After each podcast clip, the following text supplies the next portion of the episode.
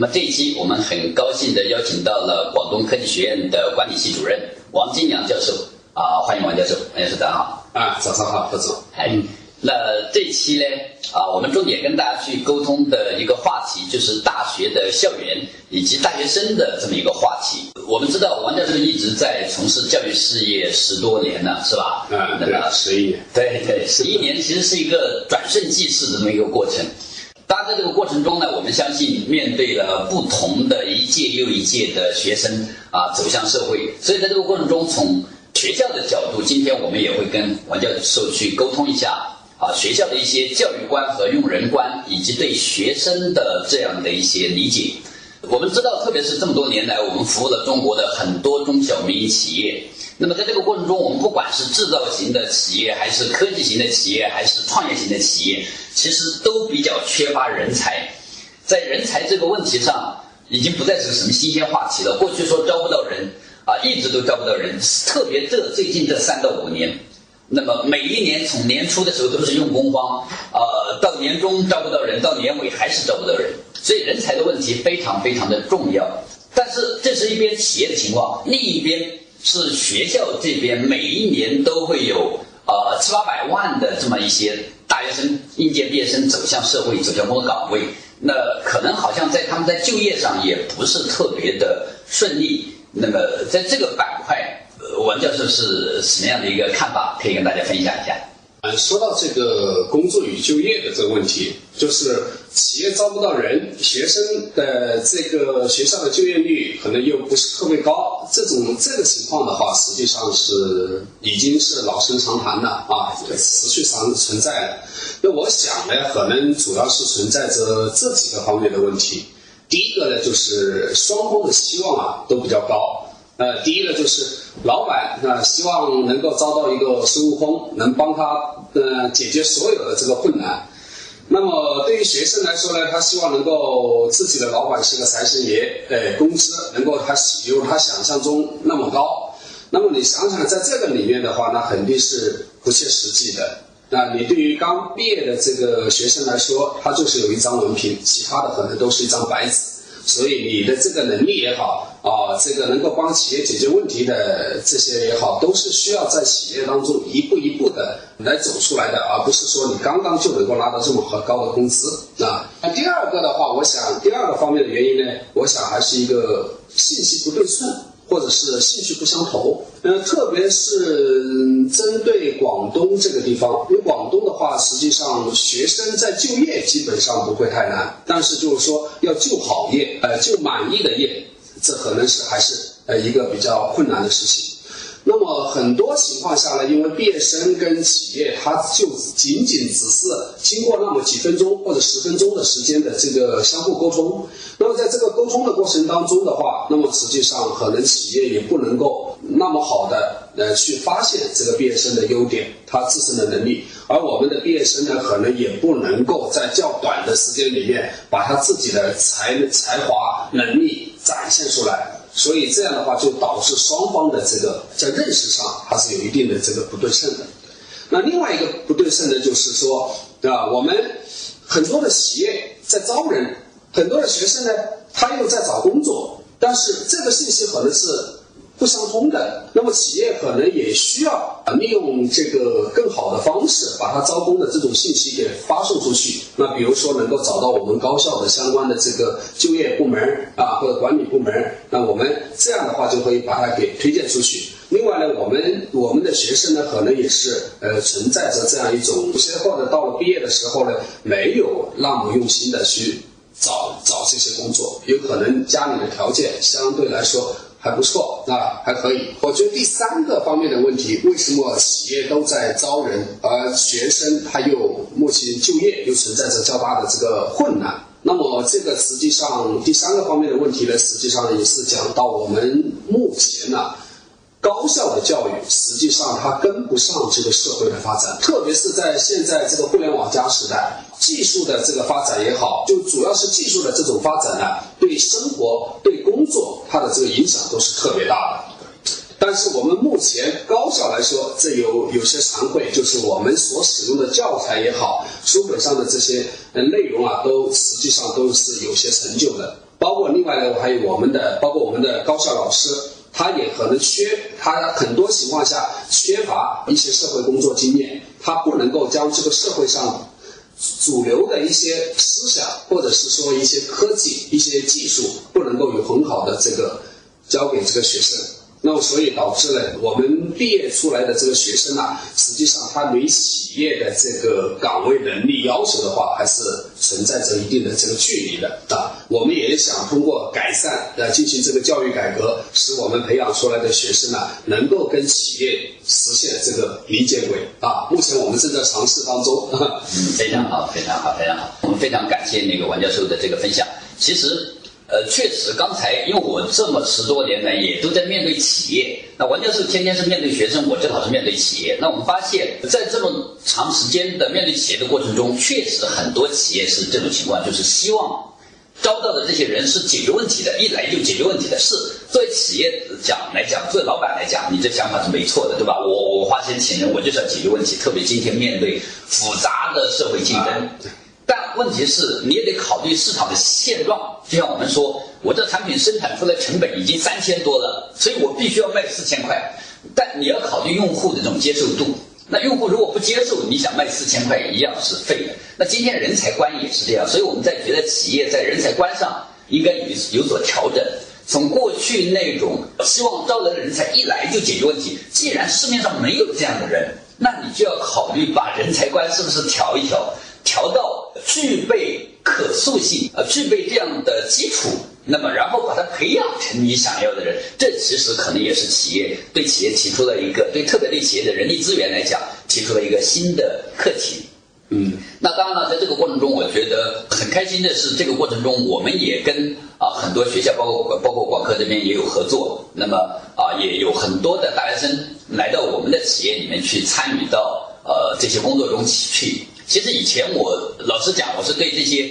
啊没有工作经验的，基本上我是不会不会招。原因在哪里？是因为我们这个行业它需要的综合知识，需要的知识面又非常的宽，又需要为人处事方方面面的呃综合能力要求很高。那后面我们就发现，其实不是的。这些年轻人，当你真真正正的用他们的时候，我总结了几点心得跟大家去分享。首先，第一个是多鼓励。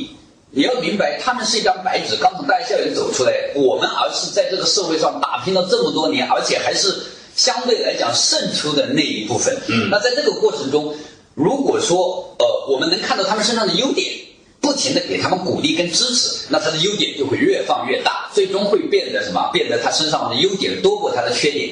反而如果一开始你就盯着他的缺点，不停的去放大他的缺点，那他的缺点就会越来越大，而且不自信，不敢去尝试，那他永远都没有机会。所以从这个角度来讲，我觉得不管是呃从企业的呃自身的价值来讲，还是从这种就业的情况来讲，我们认为企业改变的第一个人这个人才观，我觉得是要多给年轻人一些机会，并且降稍微降低一下你的专业度的标准，在基本面的要求上，你可以要求很高。就比方我要求你必须是学这个专业的，或者是什么怎么样。那么，所以另外呢，在工作上，第二点就我说的，你要多给他一些鼓励跟支持，多看到他的优点。那么这是第二点。那么第三个呢。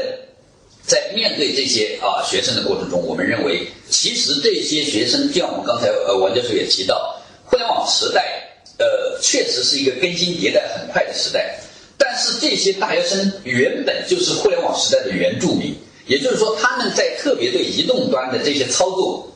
非常的熟练，非常非常的熟练。这些恰恰是他们的优势。是，我们要想办法把这些优势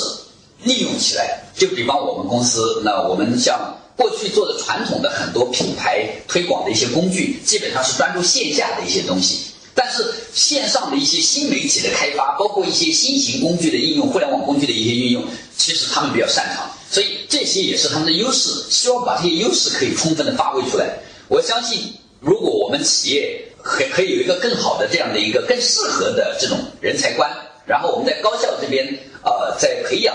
这个大学生的过程中，再略微有一些调整，那我相信很快这些短暂的问题可能都会得到一个更好的解决。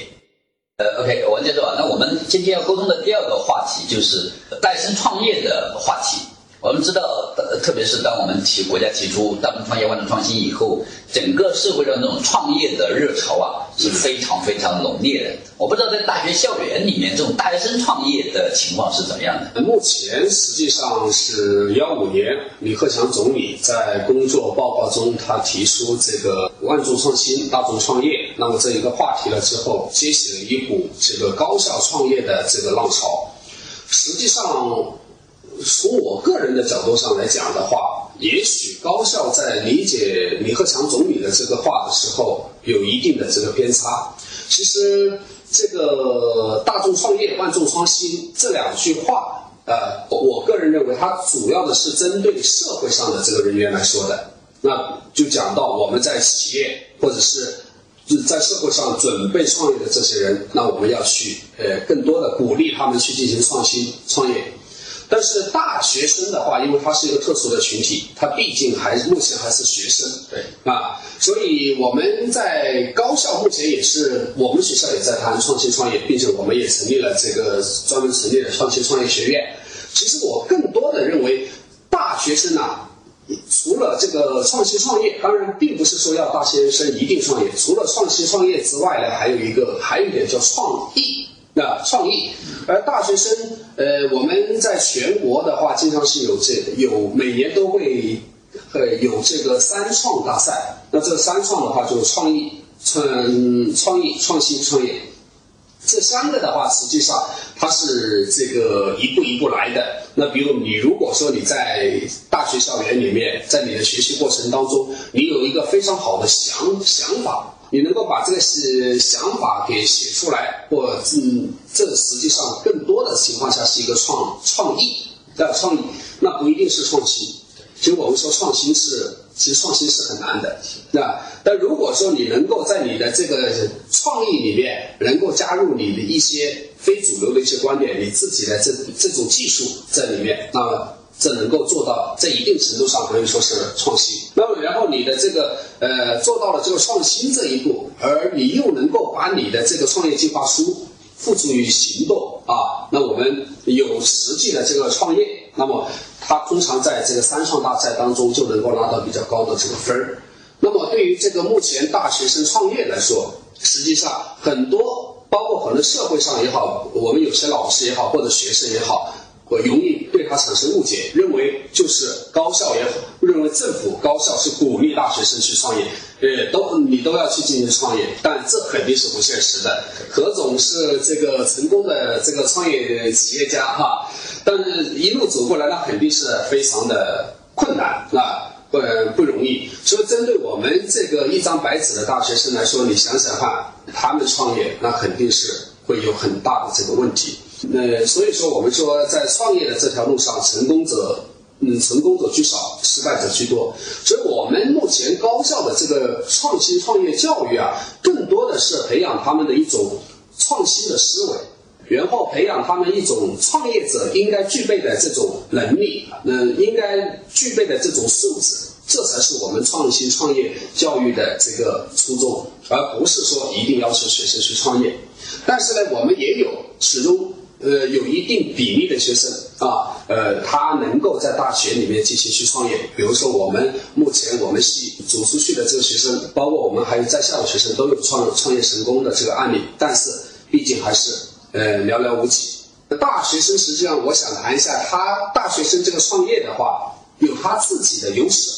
他的优势呢，就目前主要是九零后啊，他们的这种创新意识很强烈。他可能去读死书，他不太愿意，呃，但是他有时候，呃，接触面广了，他想去做一件这个创新的事情呢，这个这个对他们来说，呃，是一种优势。那么，另外第二个方面的话，就是大学生相对来说，哈，就相对来说，他的这个基础知识、理论知识啊，还是有一定的。并且他如果说在这个理论知识、专业专业知识方面如果不清楚的，呃，他有比较好的资源，可以通过呃指导老师啊来进行这个帮助，所以他在这个里面可能呃创业的话，能够获得一些呃比较到位的专业上的或者说是呃这个嗯知识上的这种辅导。那么第三个呢，他的这个目前的这个大学生他在进行创业的时候啊，我们有一种说法叫“初生牛犊不怕虎”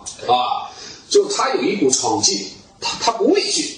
特别是我们可能有一些家庭条件比较好的啊，这个学生，呃，家庭还比较支持他、鼓励他，是吧？使得即使失败了，我们说这个创业失败的学生，他一定是在这个创业的过程当中，在失败的过程当中，呃，从而锻炼了自己的这个能力啊。其实从这个角度上来讲的话，他也不一定是失败的。是的，是的。但是呢，目前大学生在创业的时候呢，也存在着一定的这个劣势。或者说存在一些不足，呃，这些不足呢，主要表现在我们说，第一个，呃，学生呢容易眼高手低，对吧？呃，这个他他看似把问题都看清楚了，但实际上在创业的过程当中，他会接二连三的出现不同的这个问题。是。呃，第二呢，就是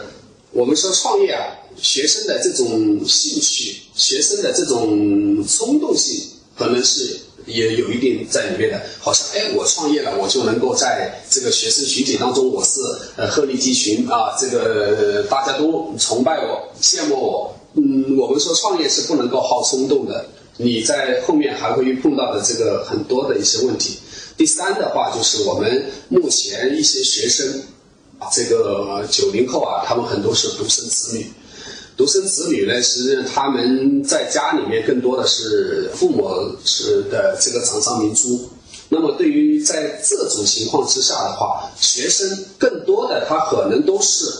从一个成功的环境当中成长起来的。那么他在这个过程当中没有受到过一些挫折教育，那么可能他在他在这个创业的过程当中呢，一遇到挫折可能会打退堂鼓，或者说比较消消极。那么可能无法振作起来，那么这也是我们大学生在创业的时候啊，容易这个注意的一个问题啊。非常好，那我们知道王教授好像之前是啊辅导过学生参加那个全国的国赛的时候，好像获得过一等奖，对吧？嗯。所以在创业这个领域啊，王教授比较还是比较辅导创业这个角度来讲是非常专业的和权威的。那我也希望各位大学生朋友可以真的认真的听取一下那个王教授刚才的这些建议。